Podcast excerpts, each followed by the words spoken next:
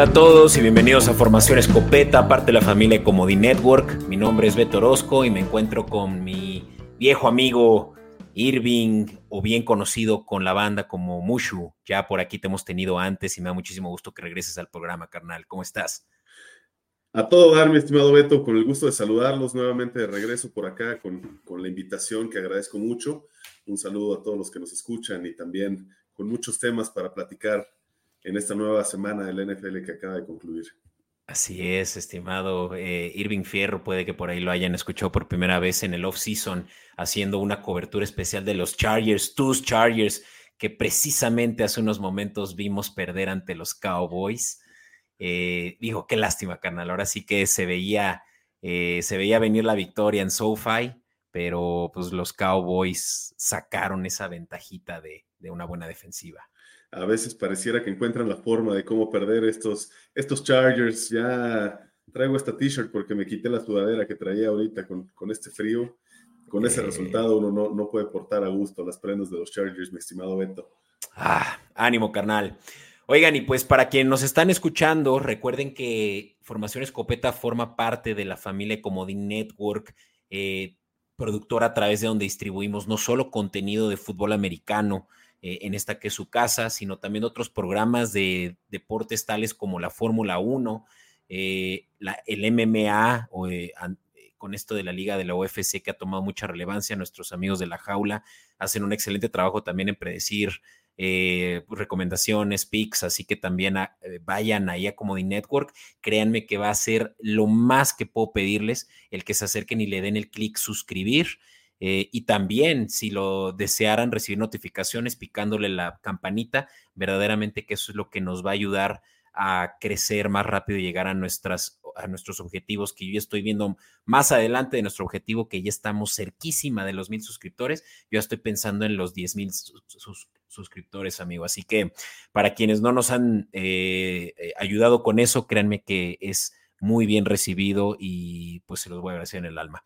Eh, mi estimado Mushu. Vamos a platicar de la semana 6, todo lo que aconteció en lo que es ya una tercera parte, no, sí, una tercera parte de la, de la temporada regular. Em, vámonos a la cobertura directamente, ¿qué te parece? Excelente, con muy buenas noticias, algunas sorpresas por ahí, entonces vamos de lleno con todo, mi estimado Beto. Vamos pues. In tight coverage. Listo, carnal. Pues vamos a empezar eh, viendo para quienes nos ven en Comodín Network. Recuerden, es la mejor manera de poder eh, consumir este episodio, ya sea a través de YouTube, por ahí también en Twitch tenemos el archivo donde estamos eh, pues en vivo y, guardando también un poquito de los, de los episodios anteriores. También en Facebook nos pueden encontrar como comodín.network, es donde están viendo en video los resultados del el jueves y el domingo eh, todos los juegos que sucedieron en este fin de semana. Obviamente, a excepción del Monday Night, que como dije, acabamos de terminar de ver. No vamos a platicar de ese. Solo si les quiero decir que en Escopeta, eh, Escopeta Podcast en redes sociales podrán ver lo bien que nos fue en ese juego.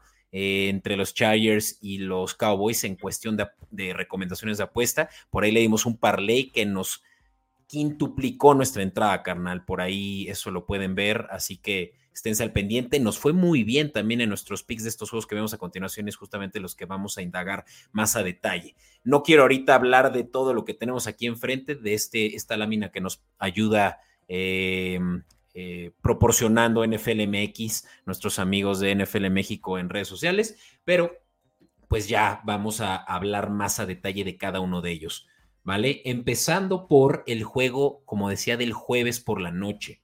Este entre los eh, Chiefs y los Broncos que aparentaba ser un juego aburrido y digo, creo que fue algo por el estilo, excepto que quien haya escuchado Escopeta Podcast la semana pasada y haya estado al pendiente de los picks también en, redes sociales, pues seguramente se, se la habrán estado pasando bien porque como pueden ver aquí mismo en el slide que mostramos, nos fue bastante bien, le dimos a cuatro de seis apuestas, entre ellas la línea de Chiefs, que me parecía que sí la iban a poder cubrir, estuvieron cerca de no cubrirla, de 10.5 puntos, ya, dado que este juego terminó 19 a 8, favor los Chiefs.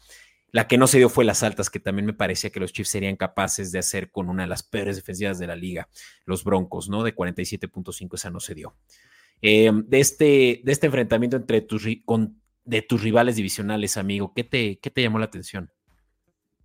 Bueno, en primer lugar, hacer hincapié en lo que acabas de decir, estimado Beto, se nota que aquí estoy platicando con un conocedor y bueno, mucho verde por aquí en, las apuestas, ¿no?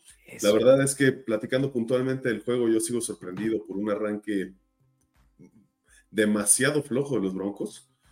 Nunca, nunca pensé, si bien para mí nunca fue un favorito para pasar a playoffs, como lo dije en el, en el episodio pasado, tampoco creí que fueran a estar en la semana 6 con un récord de uno ganado y cinco perdidos. ¿no? Eh, no han demostrado absolutamente nada, principalmente a la, ofensiva con un Russell Wilson que no acaba de, pues, encajar, a pesar de haber sido un contrato bastante fructífero el año pasado, pero en realidad no, no, encuentran esa fórmula para, avanzar.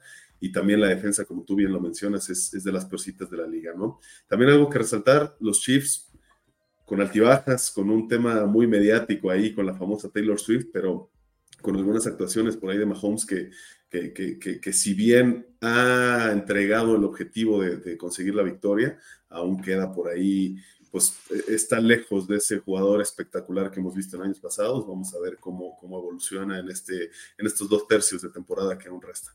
Sí, tengo que coincidir. En cuanto a la producción de Mahomes, nunca habíamos visto algo similar a lo de esta temporada en donde es dependiente de su juego terrestre, ¿no? Tiene un caso similar al que vimos de, Tom Brady ahí durante, digamos que ya después de su playoff run, de sus Super Bowls runs que se sacó tres anillos de ahí, que empezó a perder juegos, ¿no? Y a causa de qué, claro, de que cobraba más y el equipo tenía que complementarle con armas más baratas, ¿no? Por ponerlo fácil. Eh, Patrick Mahomes está jugando bajo un contrato que lo hace de los corebacks más mejor pagados de la liga, pero no el mejor pagado y además es un eh, contrato muy amigable para el equipo, pero sí han metido eh, más mano a la defensiva, que también lo era muy necesario. Y mientras tanto, pues las armas ofensivas han visto justamente no tener este mismo punch como lo solíamos ver, ¿no? Con Mahomes teniendo la mancuerna con Tariq Hill, por ejemplo, ¿no? Entonces, receptores medianos, si no es que terciarios, y que no le han permitido realmente sacar todo el provecho que tiene, pues, de ser eh, la mente maestra y atleticismo que tiene, ¿no?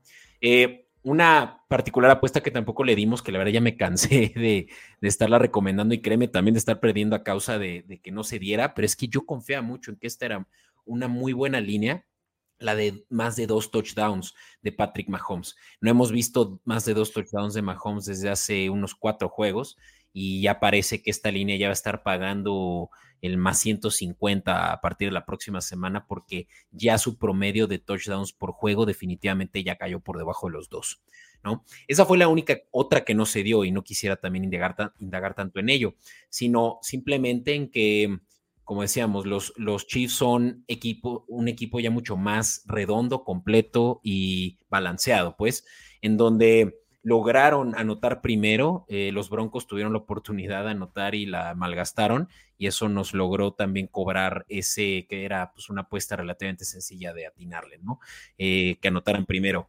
Y que Mahomes tuviera más de 24 pases completos, eso también me sentía muy seguro, teniendo en cuenta que los Broncos eran la 32 o sea, la peor defensiva en eh, defensa aérea, ¿no? Entonces, un partido aburridón, excepto para quienes nos ayudaron, em, bueno, que, quienes confiaron en el criterio de Escopeta Podcast y por ahí se habrán sacado por lo menos sí eh, duplicar su dinero si le hubieran apostado a todas o incluso hecho un parlay de esta combinación de seis, ¿no? nada, pues los, los por lo tanto, pasan a estar eh, solo con una sola derrota, la del juego inicial contra los Lions, y me parece que es un, equipo todavía con muchas aspiraciones para llegar a final de conferencia. Y los Broncos, exactamente lo contrario, ellos ya deberían de estar pensando en un revamp impresionante de equipo, en donde incluso yo creo que no vamos a ver a eh, Russell Wilson probablemente el próximo. Bueno, no, creo que contractualmente eso les va a ser imposible, pero que ya no está en sus planes futuros, ¿no? Alguien como Wilson. Em, amigo, ¿qué te parece si vamos a los juegos del domingo ahora sí por la mañana? El primero fue este Ravens contra los Titans que se jugó en Londres. En el tercer y último em, juego que se llevó a cabo en el Reino Unido. Y este con los titanes, entre comillas, de locales. Sin embargo, como sabemos, pues este fue eh, un juego internacional en donde realmente los dos equipos fueron eh, eh, visitantes, ¿no? De un estadio en donde nunca antes había jugado. Um, yo vi muchísimos fanáticos Titans, me sorprendió la cantidad de, Titans Family que hay allá. Y bueno, pues fue un juego también cerrado en donde las bajas predominaron, no más de 40 puntos combinado entre los dos, y donde los Ravens mostraron dominancia, eh, sobre todo en su pase aéreo, ¿no? Me gustó mucho ver a un Lamar Jackson ya funcionando en este nuevo esquema de Tom Munken, eh, ex eh, head coach de los Bulldogs en el colegial, y pues que ya ahora sí los receptores sí le quedaron a deber a Lamar Jackson y sí atraparon sus pases, ¿no? Say Flowers, eh, Rashad Bateman, por ahí también le dimos a un player props que solo les estamos regalando a nuestros productores, del cual vamos a platicar más adelante. Eh, Rashad Bateman, más de 14.5 yardas totales, me parece un regalo, literal, ¿no? Y se dio muy fácilmente antes de que terminara la primera mitad. Em, los Titanes, pues ni hablar, ¿no, amigo? No sé tú qué opines de estos dos equipos, pero pues básicamente es que los Titanes creo que ya perdieron toda esperanza de llegar muy lejos ahora con Tannehill también lesionado. No, correcto, correcto, estimado Beto. Concuerdo contigo. A ver, eh, una buena actuación de Lamar, que, que si bien eh, siempre ha sido un, un, coreback espectacular, por una u otra razón se ha quedado por ahí el filo de la navaja. Hacer hincapié, obviamente, en esta iniciativa que tiene el NFL de, de, hacer worldwide eh, y, de seguir conquistando nuevas tierras. Se ve, van, la semana pasada jugaron los Bills y este es el tercer o cuarto juego, tú me, tú me dirás mejor que es allá en Londres, y se ha visto muy buena respuesta por parte de la afición, ¿no? Entonces, creo que esa iniciativa es bastante buena, eh, así como lo han hecho por acá, están hablando también, bueno, viene un juego en, en, Alemania próximamente también, y por ahí eh, están ah, hablando de, de, de, seguir conquistando territorios, y digo, como modelo de negocio esto ayudará mucho a que siga creciendo todo esto, ¿no? La actuación de Lamar Jackson, como bien lo dijiste, eh, bastante buena, un juego que parecía más fácil de lo que refleja el marcador, porque en algún momento los Ravens eh, tenían una, una ventaja pues bastante holgada, se veía en el campo de juego dominancia y después los Titans empiezan a, afrontar, eh, a acercarse, al final ya no se alcanza el tiempo y se quedan por una distancia de, de, ocho puntos, ¿no? No sé qué tan bueno o malo sea lo de, lo de Tannehill para los Titans, eh, habrá que ver oportunidad también con las armas que tienen, yo creo que, que, que, no los descartaría, aunque sí definitivamente no se ven en, la mejor posición posible para estas alturas y con el talento que tienen en, la ofensiva principalmente, ¿no? Sí, no, es que cuentan con solo un par de armas ofensivas realmente válidas para eh, hacer diferencia. Eh, de Andre Hopkins es realmente el único receptor destacable de ese eh, wide receiver room que me parece que pues, es de los peores de la liga. Y de nuevo, ¿no? King Henry puede hacer lo suficiente y lo máximo posible y no, no es suficiente aún así, ¿no? Entonces, eh, fue, un buen juego para eh, Henry, no para Hopkins y en, general no para la, la, ofensiva de los Titanes. Eh, estos caen ya a 2-4 y pues al piso de la división. Ojo que yo ya había anticipado eso en mis picks de, de off-season y por ahí. Y por ahí me llovió hate, pero yo sabía que los Titanes no tenían em, pues la misma posibilidad de los demás de su división. Y bueno, ya platicaremos de otros que también están pasando por aceite. Eh, eh, me adelanto a hablar de unos Colts, pero bueno. Em, amigo, me gustaría pasar al juego de Commanders Falcons, un juego que la semana pasada se puso a buena la discusión con el buen Lalo de la Peña porque él iba muy a favor de Commanders. Le ha gustado mucho a nuestro buen amigo el Wenny eh, cómo se ha desempeñado Sam Howell. Eh, y la verdad que yo también tengo que aplaudirle, que ha sido de los corebacks que más han pasado el balón. Eh, vamos, que más yardas aéreas tienen, lo que va de la temporada, debe estar por ahí en el top 5 Y este no fue, sin embargo, este no fue el juego en donde él eh, distribuyó el balón como lo ha hecho a lo largo de los últimos juegos, dado que Desmond Reader de los Falcons casi le dobleteó, no, de hecho sí le dobleteó eh, las yardas aéreas con 307, lo cual fue uno de los mejores juegos que Reader ha tenido en su corta carrera, pero no fue suficiente porque precisamente lo que sí hizo muy bien los comandos fue jugar a la defensiva, a detener las oportunidades de que los Falcons estaban haciendo para mover el balón. Tuvieron muchísimos intercambios de balón eh, los Falcons. Eh, por ahí tres intercepciones fue realmente lo que causó que Desmond Reader, con todo y esos buenos números, pues no pudiera lograr la victoria. 24 a 16 ganan los Commanders. Por ahí el Wenny ya me, me estará cobrando seguramente esa puestita que hicimos por fuera. Eh, porque sí, yo me sentía muy confiado de los Falcons pero pues Villan Robinson fue eh, de sus peores juegos hasta este punto. en Fantasy no hizo más de 13 puntos, lo cual es poco para un first round pick. Y quien sí, ojo, para los waiver eh, wires, quienes, pues sí, todavía nos escuchan hoy en martes cuando van a meter sus em, solicitudes de free agency de fantasy. Corty Samuel se lo tienen que llevar porque lleva cuatro juegos seguidos teniendo más de doble dígito de producción. Entonces, los Commanders eh, están operando muy bien a la ofensiva, pero sobre todo a la defensiva, y entran ya a terreno de todavía pelear la división. No, no la división, perdón, pero pelear un spot de comodín. Totalmente. Totalmente, mi estimado Beto. A ver, eh, si hace una semana yo hubiera estado aquí también, probablemente concordaba contigo en que, que los Falcons lucían como favoritos para este duelo. Como bien lo dices, una gran defensiva de los Commanders que los ha mantenido a flote en, la temporada, liderada por el buen eh, Chase Young. Y a eso súmale, pues que, efectivamente no fue una, la mejor actuación del corredor de los Falcons, eh, de Villan.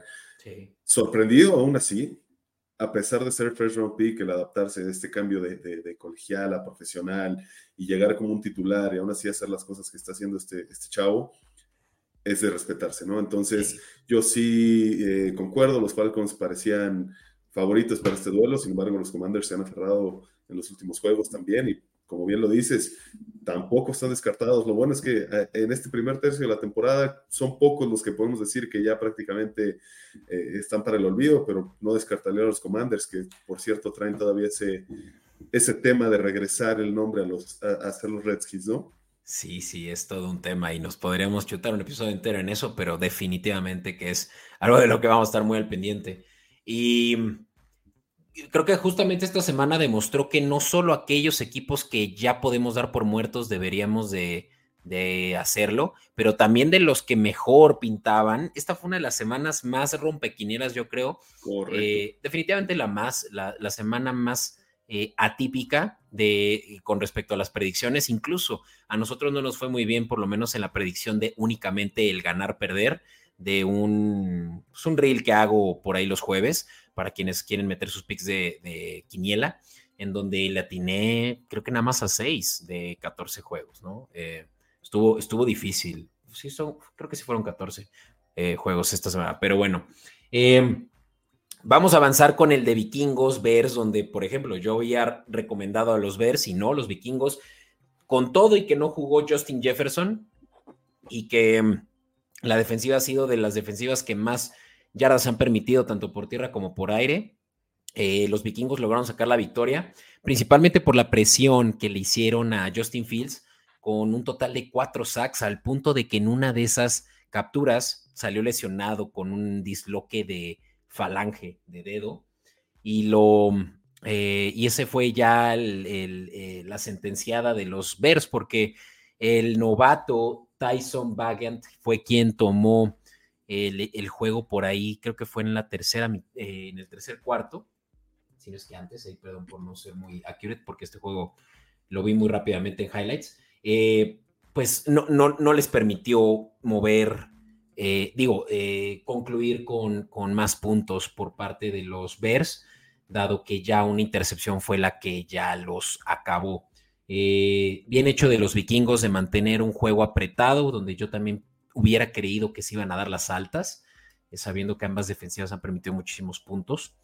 Y pues estar al pendiente de Justin Fields, que sí se, seguramente se perderá un par de semanas. Hemos visto corebacks jugar con dedos rotos, pero este puede ser uno que para Justin Fields debería ser, tratarse con cuidado, sobre todo con lo móvil que es.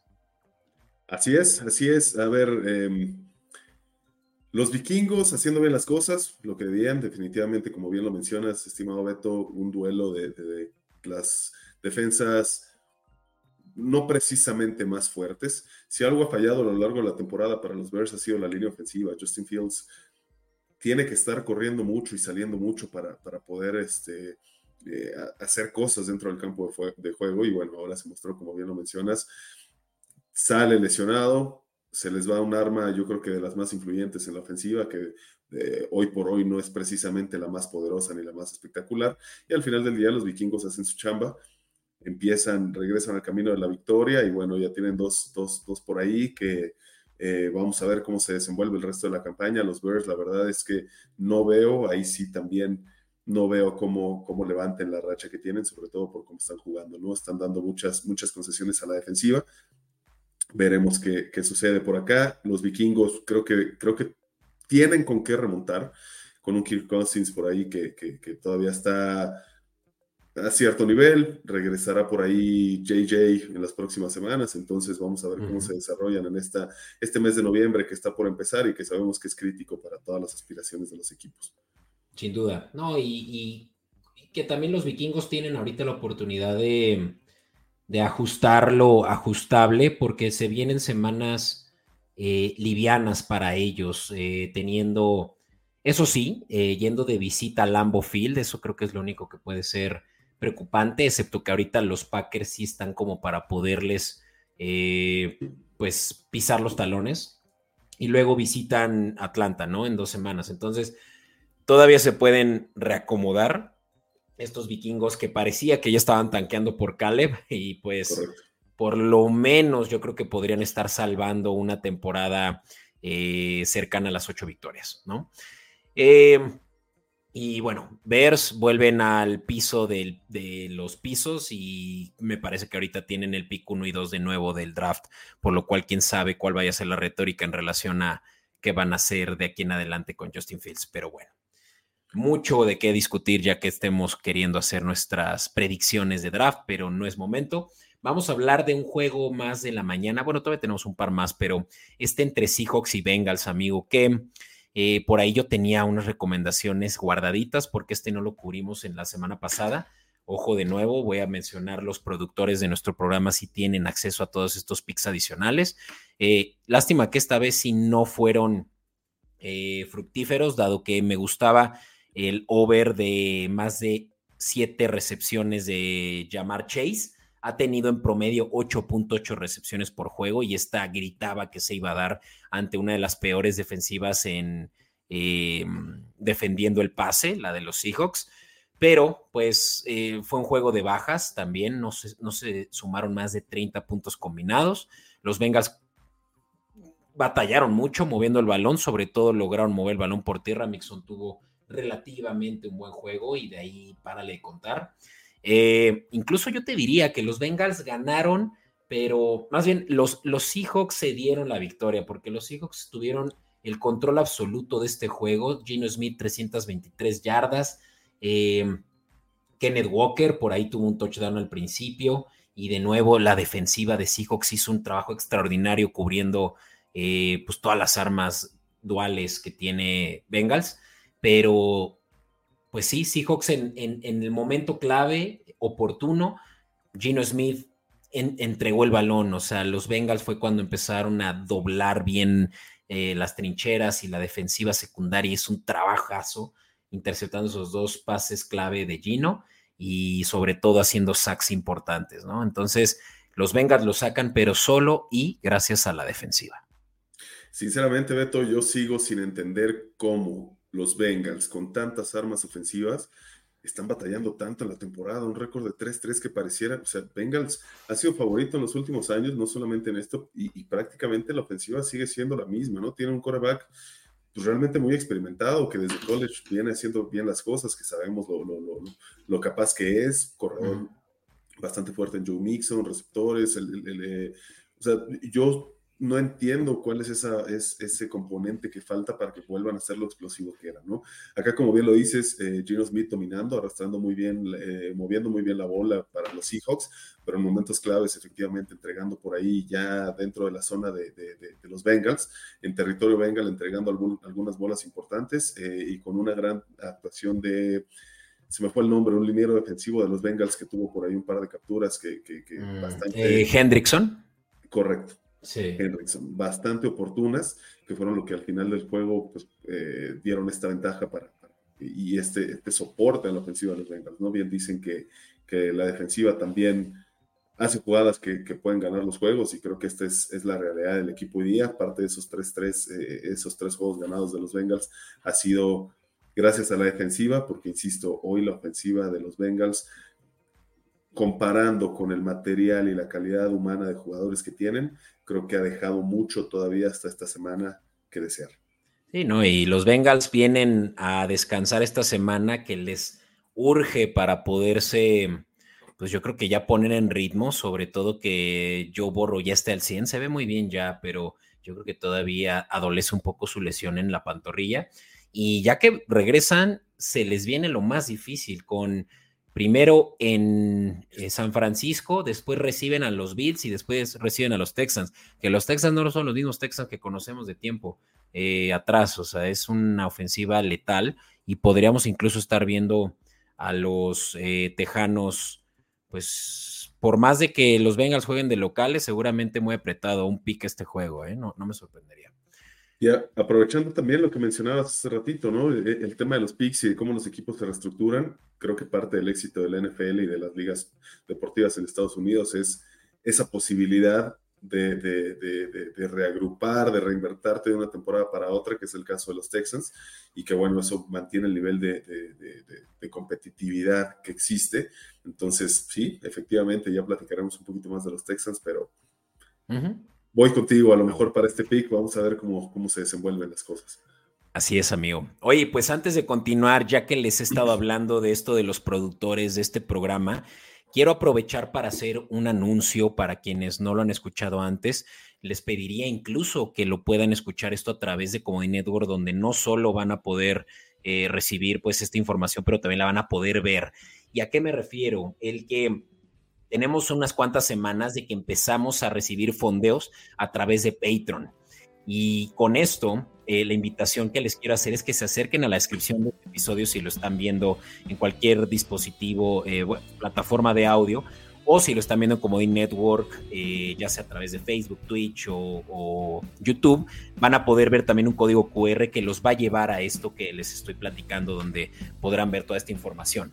Que hay distintos tiers en donde ustedes van a poder seleccionar, pues si nos quieren fondear a partir de 69 pesos al mes, lo podrían hacer para recibir, sobre todo porque esto no es ya gratis, eh, unas, eh, unos beneficios especiales de parte mía y de, Escopeta Podcast. Entre ellos están los accesos exclusivos a episodios especiales, tales donde vamos a poder estar discutiendo pues temas relevantes que ustedes mismos productores quieran platicar con nosotros, incluso al aire con nosotros.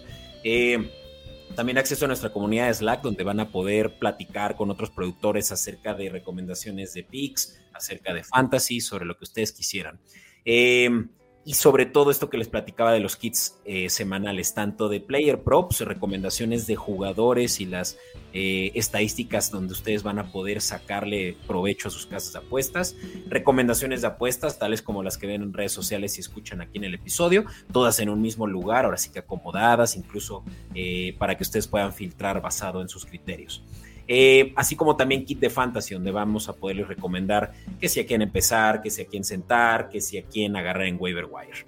Em, todo esto, como les decía, a partir de 69 pesos al mes a través de patreon.com slash escopeta-podcast. De nuevo, patreon.com slash escopeta-podcast. Créanme que el que nos ayuden con esto va a ser que podamos crecer en el nivel de crecimiento que queremos y pues si no les es posible, lo que sí también los quiero invitar a hacer es acercarse a Comedy Network y darnos un subscribe, que créanme que eso ya de por sí es más que suficiente y se los agradeceré en el alma. Y bueno, dado ya la información eh, anterior, amigo, me va a eh, encantar platicar ahora sí de estos eh, que, ah, no, todavía son juegos de la mañana, pero de los cuales empezamos a ver ya estos rompequinielas rarísimos, empezando por el de los Browns 49ers. Yo no me la creía, yo no seguí muy de cerca este juego, pero solo lo veía desde lejos, donde estaba, donde me encontraba y había este juego, lo estaban sintonizando en Fox, y que los Browns se mantenían arriba, se mantenían eh, atacando em, a, Brock Purdy, cosa que no había sucedido antes. Lo interceptaron por fin, por primera vez esta temporada, que no había sucedido. Y sobre todo, volvieron el ataque de eh, Kyle Shanahan unidimensional. Necesitaban únicamente los dropbacks de Purdy y a los números de sus receptores, porque el juego terrestre era eh, eh, imposible, ¿no? De, llevar a cabo. Entonces, los Browns, una de las mejores, y es que la mejor defensiva logró detener a estos 49 que parecían ser invencibles. No, totalmente. Un juego, a ver, para mí la clave del éxito de, esta victoria de los Browns se llama intensidad. Desde que inició el juego, no sé si tuviste oportunidad por ahí de ver que hubo un conato de bronca. Sí. Se, sentía no solamente en, el equipo, sino en la afición también toda esta energía. O sea, los Browns salieron creyendo que eran mejor que San Francisco y al final lo demostraron. Efectivamente, por ahí hubo algunos temas con, con Divo Samuel en la ofensiva de los 49ers. McCaffrey también no, no pudo desempeñarse como, como usualmente lo hace. Y bueno, eh, cae uno de los, de los equipos que, pintaban como más fuertes, o bueno, siguen pintando como más fuertes, pero caen ante una defensa que se mostró sólida.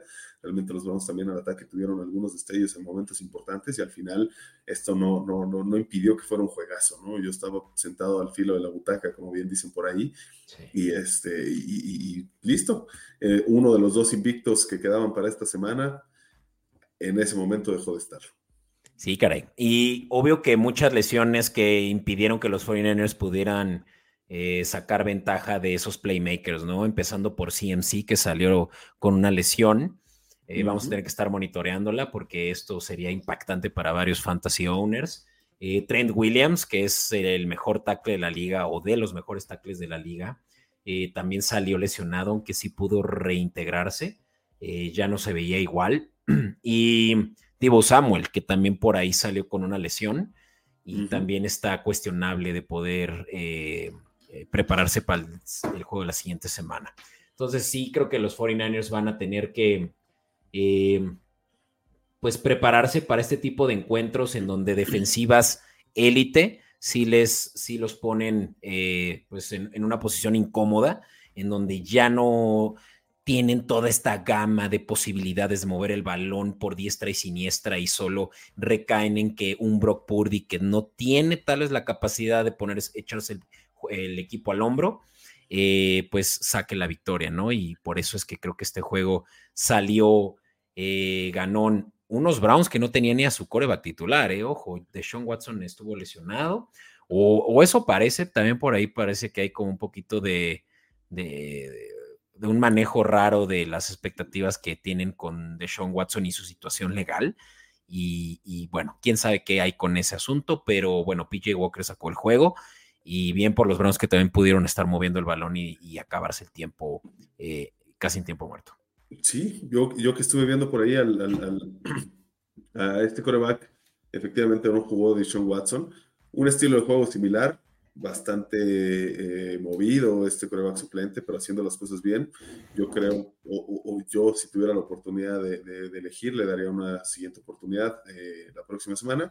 Aquí dentro de los 49ers creo que no está en duda la capacidad y el gran equipo que tienen. La única, el único cuestionamiento tal vez que pudiera existir, como bien lo dijiste, es qué tan top es Purdy sin el resto de los jugadores, ¿no? Creo que sí se notó una gran baja a raíz de la salida de, de Divo y tal.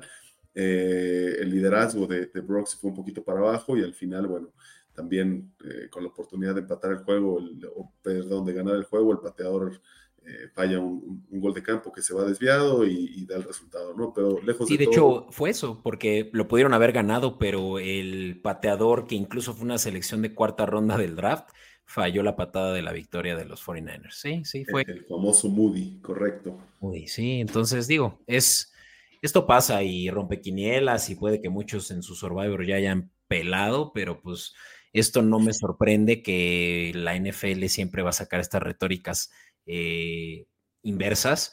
Y pues claro que esto nos tiró uno de nuestros picks más seguros. A mí me gustaba la línea de 49ers menos 6.5 y pues ni se diga, ¿no? Quien le haya apostado al money line de Browns hubiera llevado, ahí lo tienen, más 554 creo, era el momio. No, más 382. 382 por cada 100 de entrada, nada mal. Eh, pero bueno, pues así se, eh, así se vivió este juego que fue uno, de los rompequinielas. Eh, vámonos a este que platicamos y me gustaría este hablar muy rápido porque no, sí, no, me quiero detener dado que no tuvimos picks en particular este juego mucho en este, pero que los Tejanos sacaron la victoria eh, versus los Saints que pues a mí me gustaba cómo se, se habían visto la semana anterior y pues sí, Derek Carr tuvo dos que tres buenos pases, pero fuera de eso no pudieron mover el balón ante una de las mejores eh, defensivas, la de los Tejanos también ante eh, ataque aéreo. Y, pues sobre todo CJ Stroud me sigue sorprendiendo. Es el mejor eh, coreback yo creo que salido de este draft. Y pues probablemente sí se estaría tal vez ya acaparando con esta lesión. Ahorita les platicaremos de Anthony Richardson de los Colts, eh, acaparando el Offensive Rookie of the Year, ¿no? El, premio al novato eh, ofensivo del año. Efectivamente, estimado Beto, haciendo las cosas bien, eh, el equipo de los Tejanos, la defensa, como bien lo dices, bastante sólida. Los Saints no acaban tampoco de cuajar con Derek Carr, por ahí Michael Thomas definitivamente no está en su mejor momento. Entonces, eh, han conseguido por ahí tres victorias, pero todavía con cuestionamiento sobre pues, qué tan poderosos realmente pueden llegar a ser esta, esta temporada, ¿no? Por ahí lo que mencionabas de Stroud, muy importante, está haciendo las cosas bien, habrá que ver conforme avance la temporada y que empiece a caer el peso de los juegos importantes. Hace ratito platicábamos por ahí que vienen los Bengals más adelante, dentro de unas semanas y tal. En esos juegos se verá qué tanto... Eh, qué tanta madera tiene, tiene este muchacho, ¿no?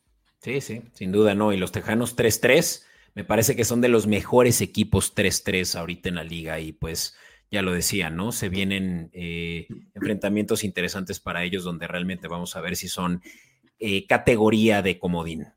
Porque la división la tiene hasta este punto dominada. Bueno, no, no voy a decir dominada, es nada más una victoria de diferencia, pero los Jaguares que le ganaron a los Colts y se van a 4-2 arriba de la división.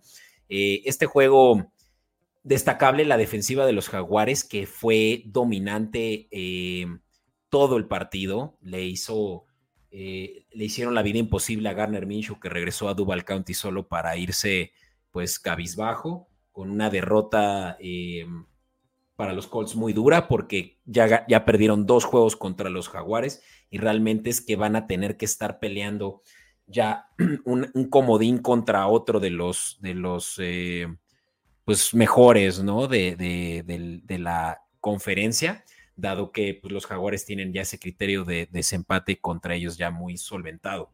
Em, lo más grave es que Anthony Richardson, como decía hace rato, no jugó a causa de que trae el hombro dislocado, pero no solo eso, parece que van a perder, que se va a perder el resto de la temporada porque se anticipa que va a necesitar cirugía. Esto dicho por nada más y nada menos que el dueño. Sabemos que Jim Irsay suele ser muy bocón y hasta ahorita es un probable, pero híjole, no pinta bien que Anthony Richardson esté necesitando una operación que lo sacaría el resto de la temporada y que Garner Minshew pues tuvo que recurrir a 55 pases porque el ataque terrestre con todo y que Jonathan Taylor ya es de los mejores pagados, no pudo correr el balón para más de 19 yardas, imagínate eso. Eh, y pues claro que Garner Minshew eh, fue interceptado tres veces, lo que precisamente logró que los jaguares solo tuvieran que hacer lo suficiente para poder ganar. Eh, de nuevo, creo que la defensiva es quien se lleva la mayoría de, los aplausos. Y aquí el anfitrión de este podcast está contento porque ganaron los jaguares y como bien lo dice, va liderando la, la división. Entonces, sí, la verdad, eh, haciendo las cosas bien, por ahí los Colts creo que son un reflejo de, toda la grilla y toda la problemática que, ocurrió por ahí en, pretemporada entre Jonathan Taylor y algunos otros jugadores. Se quedan por el momento sin coreback. Vamos a ver qué tan grave es, como bien lo mencionas, pero no terminan de, consolidarse como ese equipo que pintaba, eh, al menos en papel, para, para esta temporada, ¿no? Eh, la verdad es que los Jaguares por ahí ilusionan. Vamos a ver un corredor bastante bueno por ahí en, en, Etienne, nunca. Travis Etienne. Entonces vamos a ver cómo, cómo se siguen desempeñando en, estas, en este segundo tercio de la campaña, estimado Beto. Sí, se, se vienen buenos, eh, muy, muy, buenos encuentros contra unos de los mejores, ¿no? De, la, mayoría de los de la AFC se enfrentan contra los Jaguares todavía, los buenos o los mejores, y, ahí es donde los Jaguares van a tener que sacar, eh, pues ahora sí ya, eh, pues las mejores herramientas a su disposición, pero me gusta mucho cómo se han desempeñado, por lo menos en esto que han sido cuatro victorias, eh, dos derrotas. Y bueno, los Delfines empezaron perdiendo 14-0 y ante los Panthers, que son uno de los equipos que hasta hoy en día siguen sin una victoria, 0 6. Y como decía, ¿no? Los Dolphins perdiendo, pero muy rápido lograron encontrar ya oportunidades. Tyreek Hill se desempeñó por todo el campo de manera impresionante. Este fue de los juegos que más disfruté ver los highlights, porque una vez más, o sea, es sorprendente lo que logra hacer Tua y Hill juntos. Eh, por ahí unos buenos pases también de CJ, no, perdón, de mm, Bryce Young hacia Adam Thielen, que Adam Thielen, qué buen temporada está dando con los Panthers. Ahí en Fantasy cualquiera que haya tomado a Tillen en la sexta, séptima ronda, seguramente ahorita se está agasajando unos puntazos. Y otro destacable fue Raheem Monster, ¿no? Que fue, yo creo que el corredor de, la semana, el que se llevó la mayor cantidad de producción, tanto por pase como por tierra. Tuvo en total 120, 132 yardas, eh, tanto por tierra como por aire, y tres touchdowns. O sea, en fantasy se eh, arrebató unos 38 puntazos. Y bueno, pues estos Dolphins llegan a 5-1, 5 victorias, 1 derrotas por primera vez desde el 2002. Estos Dolphins son de los mejores equipos de la liga, si no es que el mejor, yo ya lo pondría en duda. Eh, y los Panthers, mientras tanto, una lástima porque desde 1998 que están 0-6. Un, eh, en primer lugar, yo soy de esos visionarios que agarró por ahí a Tielen para el, para el Fantasy. Entonces, sí, efectivamente confirmo lo que acabas de decir, estimado Beto. Y unos Dolphins que, como bien lo mencionas, plagados de talento, que han sabido. A mí, yo me cuestionaba al principio de la temporada si iban a encontrar la fórmula para poder consolidar todo esto, ¿no? Con un head coach que es eh, bastante, ¿cómo llamarlo? Bastante eh, atrevido, pero a la vez eh, en Reich. Eh, extrovertido, sí. Un equipo que está plagado de talento, pero que yo me cuestionaba cómo iban a hacer para poder consolidarlo y unirlo todo de cara a esto, ¿no? Eh, ah, ya, ya. Sí, tú dices, em, perdón, McDaniel. Yo, yo en la cabeza estaba pensando otra cosa, pero claro, te refieres a McDaniels y eh, Mike McDaniel y todo lo que han logrado los Dolphins. Sí, sí, Correcto. Entonces, no sé si lo pondría como, como el equipo más fuerte, definitivamente está en el top 3 al, día de hoy por lo que han demostrado. Están plagados de talento. Eh, si siguen jugando de esta manera, esta conexión, como bien lo mencionas, tuvo a Tyreek, tuvo a eh, Weddell, ha, sido, ha sido, eh, está dando muy buenos frutos y, y, por tierra también están haciendo muy bien las cosas. Entonces habrá que ver, habrá que seguir de cerca, que si siguen con este paso, definitivamente serán grandes contendientes para, para hacer lo que no han hecho en, algunos años estos delfines. Sí, yo estoy muy positivo de estos delfines que por fin van a llegar lejos. Eh, yo he visto a los delfines perder toda mi vida eh, desde, desde mi mismo, desde mi posición de, de, yo como rival divisional en todo ese tiempo que le fui a los Patriotas y mi papá que es delfín, pues ver a los delfines perder una y otra vez contra Tom Brady y una y otra vez contra todos los demás de la, de la división. Eh, otros tiempos, definitivamente. Y hablando de otros tiempos, este que fue una revancha, pues, de, de mm, McDaniels, el ex coordinador ofensivo de los Patriotas por tantos años, que por ahí no fue muy bien tratado por Belichick, sobre todo ya en los últimos años. Em, sí lo tenía en un pedestal, pero creo que las cosas también terminaron un poquito eh, ásperas. Y bueno, los Patriotas visitaron el Alliance Stadium y los Raiders lograron sacar la victoria 21 a 17. Un juego muy apretado, la verdad que defensivo eh, al 100%. Mac Jones y Jimmy Garapolo no sé a cuál irle de, esos dos, de verdad que están para el perro. Eh, líneas ofensivas muy malas. y sobre todo, pues secundarias que obtuvieron muchas oportunidades para eh, regresar el balón, ¿no? Para hacer turnovers. Y pues los Patriotas incluso en un pase a Kendrick Byrne, no, no es cierto, fue a Davante Parker, que hubiera podido poner a los Patriotas en posición de, ganar el juego.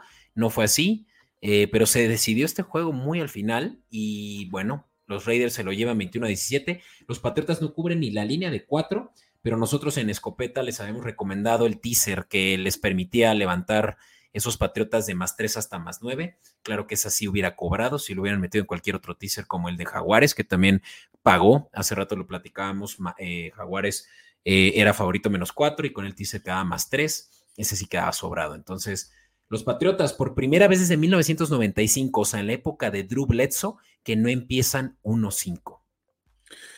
En primer lugar, con, con, esto que mencionas de las recomendaciones de escopeta, me queda claro que estoy con, gente que sabe. Entonces, ah, sí, hacer hincapié por aquí en lo que acabas de decir, no hay a cuál irle entre, entre esos dos quarterbacks, entre, entre el quarterback de los Patriots y entre Jimmy G, el famoso Jimmy G.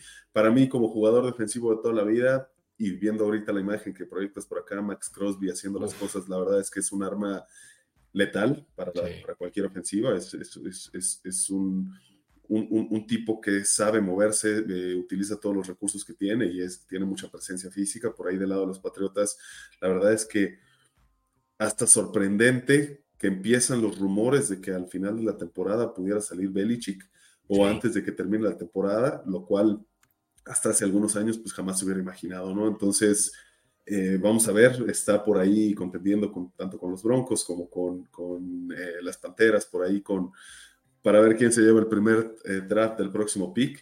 Y sí, efectivamente, estos Patriotas que, desde aquellos años 90 no tenían un, inicio tan malo, vamos a ver si pueden hacer algo por recuperar el camino, aunque luce realmente difícil con, con el juego que están desplegando hasta ahora, ¿no? 100%, amigo. Y bueno, pues un juego del que nada más les voy a decir que este también fue una muy buena recomendación desde, desde el episodio pasado que les dimos, los Rams eh, recibiendo a los Cardinals, ganaron 26 a 9 a placer. Por ahí Cooper Cup tuvo también un excelente juego. Los Cardinals no tienen ataque terrestre y sin él son irrelevantes, sinceramente, y por más feo que suene. Eh, nada, este, no sé por qué me sentí intranquilo con la línea más 7, perdón, Rams menos 7 porque claramente los Rams tuvieron control absoluto de este juego y hubiera podido cobrar ni siquiera teaser, pero un parlay si es que lo hubiera querido Rams menos 7 y Jaguares, también hace rato lo decía. Eh, no me dejaba muy tranquilo el menos 4, pero ambas hubieran podido cobrarse con hasta por ahí de un momio de más 300 algo. Eh, no pasa nada, se cobró como teaser y eso fue victoria como quiera. Y voy a, voy a platicar de este último juego que se ve en estas láminas y, finalmente pasar al, juego del que me gustaría tocar tantito también. Pero bueno, Bucaneros no lograron ganar. Deja tú ganar, cubrir la línea del teaser que recomendamos también de Bucaneros en vez de más 3 más 10. Ni eso, cara. Y ese sí me dio mucho coraje porque sí me tiró un teaser, un teaser que metí y que eh, sonaba muy bien porque los Leones, por más de que están anotando mucho, de hecho las altas también me gustaban y esas no se dieron eh, han permitido eh, mucho, muchas yardas aéreas por esa secundaria que todavía está dudosa. Y Baker Mayfield también había tenido muy buen juego, muy buen eh, desempeño con Evans, con Godwin, con todo lo que tiene ahí de armas que creo que nunca en su vida había tenido. Pero bueno, este no fue el caso, ni el uniforme anaranjado clarito, el Crimson, Crimsicle, le sirvió de motivador y este juego patético para los Bucaneros. 20 a 6, ganan los Leones y también los Leones se posicionan 5 a 1 entre los mejores equipos de la liga. Em, ahora sí, nada más para pasar al último juego, porque sé que nuestro tiempo se está agotando, ya también es tarde para nosotros, amigo. Otro que fue un rompequinielas, este sí debió de haberle roto las esperanzas de un Survivor o de pues, una quiniela ahí con los del trabajo, el que pues, yo creo que nadie habrá seleccionado a los Jets, así que también puede que no haya sido tan malo para, para todos en general, pero que los Jets lograron ganarle a los Eagles en casa 20 a 14. Por ahí eh, Robert Sala dijo que eh, ha, ha, puesto en ridículo a todos los corebacks contra los que se han enfrentado. Puede ser cierto eso, porque además la mayoría de ellos han sido grandes corebacks, excepto Dak Prescott, que creo que sí tuvo muy buen desempeño contra los Jets, pero sí, o sea, Josh Allen eh, le fue pésimo contra Jets, ahora también Jalen Hurts, que tuvo uno de los peores juegos de su carrera. Eh, híjole, esta defensiva de los Jets está, pero de temerse. Y me parece que todavía tienen posibilidades de llegar a playoffs como lo están haciendo. Efectivamente, un rompequinielas, otro al igual que, que los 49ers, un juego inesperado. Los Jets no me resulta tan difícil de asimilar, dado que los Jets pintaban al principio de la temporada, cuando estaba todavía Aaron Rodgers antes de que pasara la tragedia de, del inicio de su temporada trágica con el tendón de Aquiles, los Jets se reforzaron bien. La defensa, la verdad es que sí ponen en jaque a los quarterbacks con los que juegan, como bien lo dices, eh, liderados el juego aéreo a la defensiva por, por Sos Gardner, este esquinero que hace las cosas muy bien desde colegial, que jugaba en Cincinnati, que fue uno de los primeros picks del año pasado. Entonces, eh, aquí creo que dejó o quedó a deber esta ofensiva que se había visto muy bien de los Eagles, el peor, uno de los peores juegos, como bien lo mencionas, de Jalen Hurts. Eh, de Andrew Swift también no pudo mover la bola como le hubiera gustado. Entonces cierran pequinielas, se acaban los invictos en, en la liga y bueno, los Jets Tú dices que todavía tienen posibilidades, vamos a ver, por ahí en las redes circulan algunos videos de Aaron Rodgers ya lanzando pases, entonces sabemos que, que, es un loco también por ahí de, del juego, entonces vamos a ver, todo puede pasar con estos, con estos Jets de Nueva York, ¿no? Por ahí haciendo nada más un comentario con, con, con el juego de los Bucaneros, además del uniforme que sacaron naranja, viendo un poquito la imagen, eh, un gran juego de, precisamente el número 14 mm. de Sam Brown. Eh, Sin duda. Un, juegazo de, este, de, este, personaje, ¿no? Entonces, vamos a ver, vamos a ver qué dicen los Jets en las próximas semanas y los Eagles definitivamente a trabajar en los errores porque tienen un buen equipo a retomar la senda de la victoria.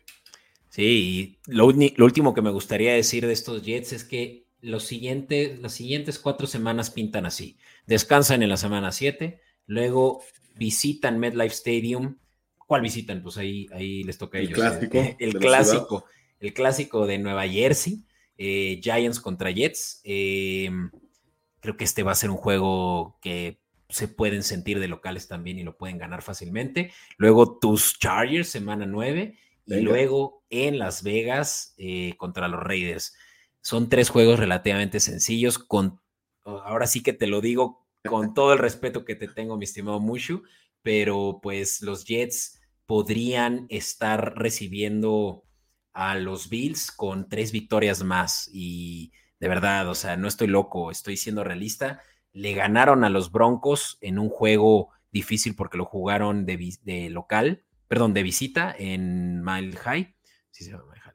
Y, eh, y ahora con los Eagles, de verdad que me sorprendería que los Jets no fueran un, eh, un peligro eh, para cuando pues ya se estén figurando los comodines. Pero bueno, demasiado de estos Jets. Amigo, ¿qué te parece si nos vamos a este último juego que me gustaría platicarles y, presumirles primero que nada?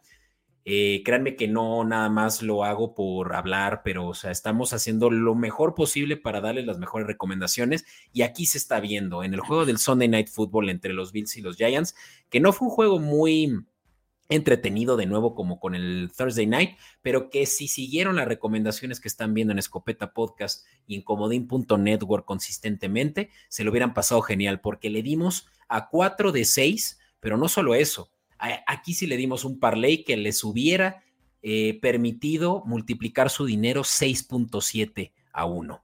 Esto es, si le hubieran metido 100 pesitos, hubieran llevado 670, si le hubieran metido mil pesos, hubieran llevado 6 mil 700, eh, ¿no? Si no me equivoco. 6.700, correcto. Sí, y pues no lo sé, o sea, desde mi punto de vista es que eran demasiados puntos los de Giants, eh, más 15, o sea, los Buffalo Bills sí han jugado excepcional y lo que quieras y mandes, pero 15 puntos son 15 puntos de diferencia.